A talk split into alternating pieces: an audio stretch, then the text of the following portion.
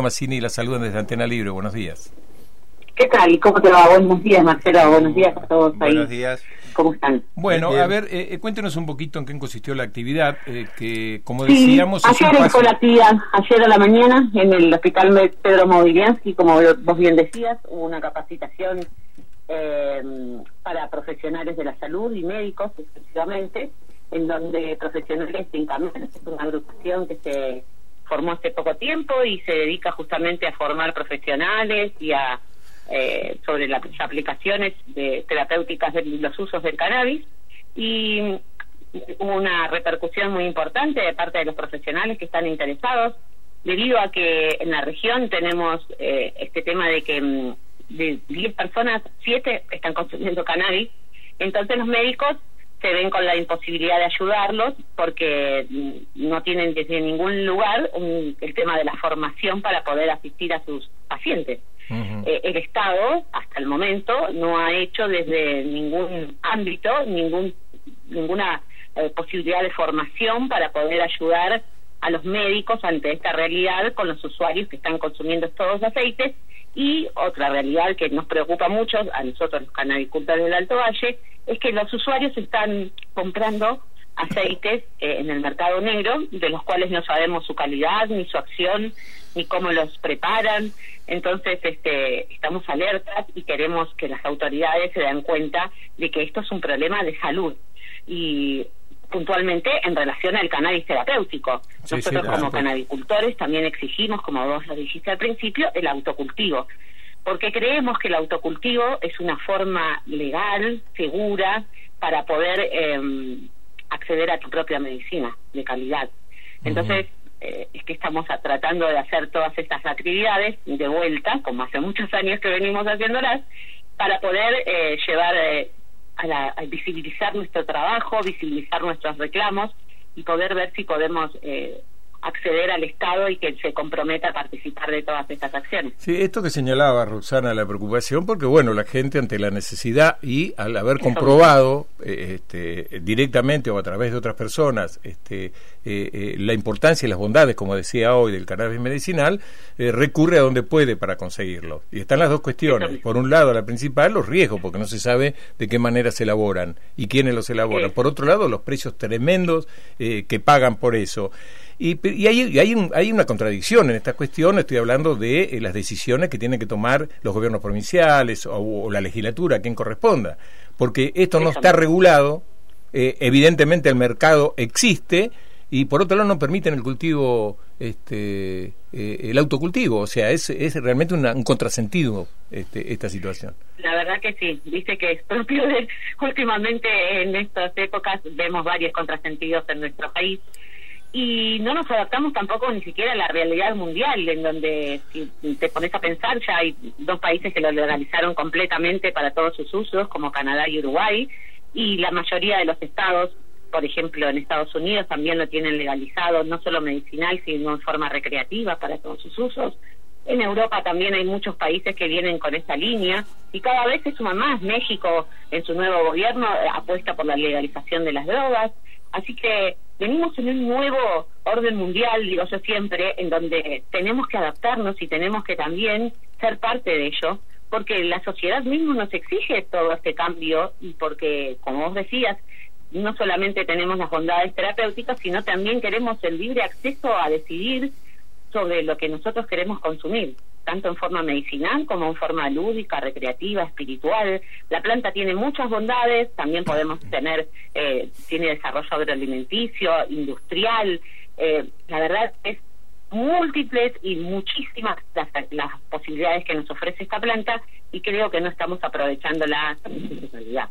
Rosana, ¿y cómo hace uno para eh, cultivar cannabis si, si no está permitido legalmente? Digo, si uno tiene un par de, de plantas eh, en su casa... Claro. No, no, no- puedes hacer nada más que arriesgarte. Igual hay mucha jurisprudencia que te avala y te acompaña en el tema del autocultivo y más cuando es personal. Mm. Eh, tenemos muchos fallos ya judiciales que sostienen y han absuelto a muchos compañeros y con varias cantidades, con una cantidad importante de plantas.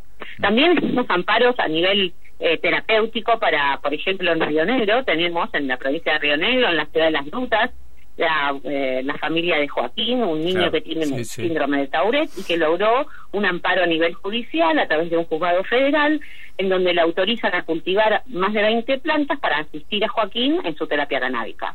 Hay otro fallo similar en la ciudad de Salta, en donde también le permitieron eh, cultivar a, la mam- a una mamá para su niño y ella tiene una un- autorización para cultivar más de 50 plantas porque la terapia canábica es bastante compleja.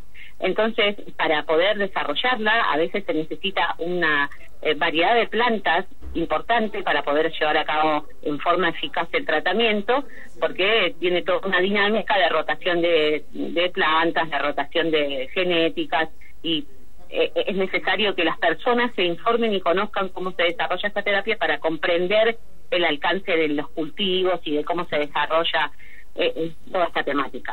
Claro, eh, sentarse, informarse, leer. Claro, es muy y- interesante, Rosana, lo que re- lo, re- lo que está señalando eh, sobre eh, fallos judiciales, que uno piensa que deberían ser eh, base, sustento, antecedente, jurisprudencia, como quieran llamarlo, para habilitarlo de forma general, porque evidentemente Eso reiteramos lo mismo. Estamos en eso. Ajá. En Rosario también se interpuso, un, por ejemplo, un amparo, esta vez fue un amparo colectivo de varias madres que se juntaron para poder eh, cultivar entre todas, hacer un cultivo colectivo y cultivar entre todas para sus hijos y para otras personas también, pero por el momento fue rechazado. O sea, hubo una apelación de parte del Estado por, eh, por ese por ese mm, Claro. amparo. Igual eh, se siguen las eh, las instancias judiciales correspondientes y esperamos que no tener que llegar a la Corte Suprema, o sí, para poder sentar un mejor fallo y poder tener jurisprudencia para poder avanzar.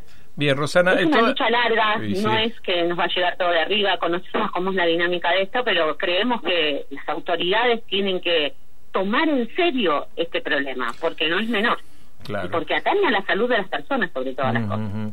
Roxana, toda esta actividad eh, de la que estábamos hablando se está desarrollando en el marco de la Semana del Cannabis en Argentina. Eso Hoy va a haber marchas en mismo. y Neuquén. En Neuquén termina hoy con la marcha, la. Semana del Cannabis, a las 17 horas en el Monumento General San Martín. Nos vamos a convocar, es la novena nacional, la novena marcha nacional del cannabis y los esperamos obviamente a todos para que puedan acompañarnos y exigir nuestros derechos y que se respeten nuestras exigencias con respecto al uso del cannabis en todas sus formas para todas las personas y para quien quiera utilizarlo en la forma que más le guste. Muy bien, ¿y en Chipoleti? En Chipoleti también, están en la plaza en la San Martín. Para que no me acuerdo, también a las 6 de la tarde se juntan Sí. ellos en la plaza San Martín, eh, que organiza Cannabis Medicinal Chipoleti, que es una agrupación que surge a partir de justamente eh, el trabajo que viene haciendo canabicultores del Alto Valle hace mucho tiempo, eh, a partir de, de una experiencia de Fernanda, que es la mamá de Juliano, eh, con cannabis con cannabis terapéutico, en donde los resultados fueron eh, muy satisfactorios y entonces se tomaron la lucha como que eh, organizado este este grupo de trabajo en donde eh, su prioridad aparte de luchar por el autocultivo y por el, eh, por todo lo demás es también capacitar a los profesionales para que tengan una mejor eh, visión de toda la terapia canábica. Eh, la idea es seguir el año que viene con estas capacitaciones, poder hacerlas más seguidas, poder tener acceso a los lugares en donde los médicos puedan ir y capacitarse adecuadamente. Roxana, te agradecemos mucho por tu tiempo. No, por favor, gracias a ustedes por llamarnos. Bien, hasta luego. Hasta Eh, Roxana.